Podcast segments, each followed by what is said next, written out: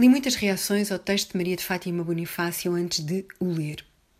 Choveu em catadupa, mal abri as redes sociais, de tal modo que não quis ler o texto dela logo. Então, quando enfim o fui ler, já esperava algo à altura de uma rejeição tão alargada que até incluía colunistas, seus admiradores. Mas não, mesmo assim, tão preparada para o mal, o racista, eu não esperava semelhante fraude. É um texto violento, racista, portanto inconstitucional. Sim, de forma inédita para mim, num jornal como o Público. Mas também é um texto ignorante, mentiroso e sinistro a um ponto que me deixou abismada numa suposta renomada académica. Em tudo o que diz, Maria de Fátima Bonifácio escancara, grita que nada sabe do que está a escrever. Esse é o lado da ignorância e da mentira.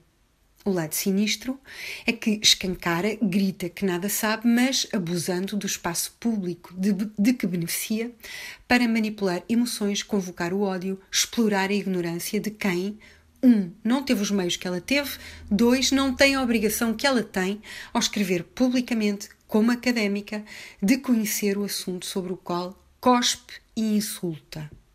No seu editorial de justificação, Manuel Carvalho, diretor do Público, alega que Bonifácio é uma intelectual consagrada como justificativo para a publicação, embora depois passe a segunda metade do texto a reconhecer que o texto dela não deveria ter saído. Quero deter-me aqui na intelectual consagrada. Eu não tinha noção de que Bonifácio é uma intelectual consagrada. Vamos admitir que, tendo em conta as condicionantes da Academia Portuguesa, seja uma académica destacada, como resumiu com ironia um amigo académico de esquerda. Ainda que fosse uma intelectual consagrada ou que seja uma académica destacada, isso é irrelevante num artigo sobre um assunto de que nada, vezes nada, sabe, em que manifesta a sua incapacidade o tempo inteiro que o público fez foi dar espaço a uma ignorante, mentirosa de má fé. Pior, fê-lo permitindo que ela usasse o seu carimbo de intelectual. Pior, voltou a invocar esse carimbo de intelectual no editorial justificativo.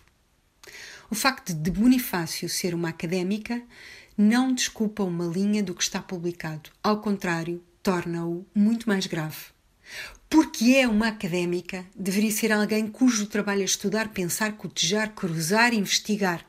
Alguém que faz do pensamento crítico, do estudo e da partilha o centro da sua vida, ou deveria fazer. O seu texto é um insulto a milhões de pessoas afrodescendentes, ciganas, muçulmanas, mas é também um insulto a toda a gente que trabalha com o pensamento crítico e com o estudo. O texto de Bonifácio é um insulto para a academia e uma batata quente que a Academia tem na mão. O que diz isto sobre o que a Academia Portuguesa foi, pelo menos na altura em que Bonifácio supostamente foi sendo consagrada? O que diz isto sobre a total falta de noção de contexto dos debates contemporâneos? Onde esteve o peer review, a revisão dos pares? Como é possível que esta pessoa chegue a publicar este texto criminoso em 2019 em Portugal com o carinho de intelectual consagrada?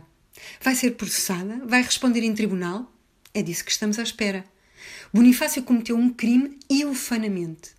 Bastava que este espécime tivesse tido um contacto mínimo com a academia no Brasil ou nos Estados Unidos para perceber, se quisesse, o grau de ignorância do que diz. Eu vi um Brasil ascender às universidades por causa das cotas, e essa é a parte boa do que está a acontecer no Brasil. A parte má é feita de gente da estirpe de Bonifácio. Ela passa o texto a falar da ignorância e incompetência dos que querem ascender à custa das cotas. Pois no seu texto temos o espetáculo da ignorância e da incompetência que não só ascendeu, como é celebrada e quer impedir outros de ascenderem. Mérito? Comecemos pelo seu, Senhora Bonifácio. Zero no assunto sobre o qual escreveu. Fica à espera de ver em tribunal.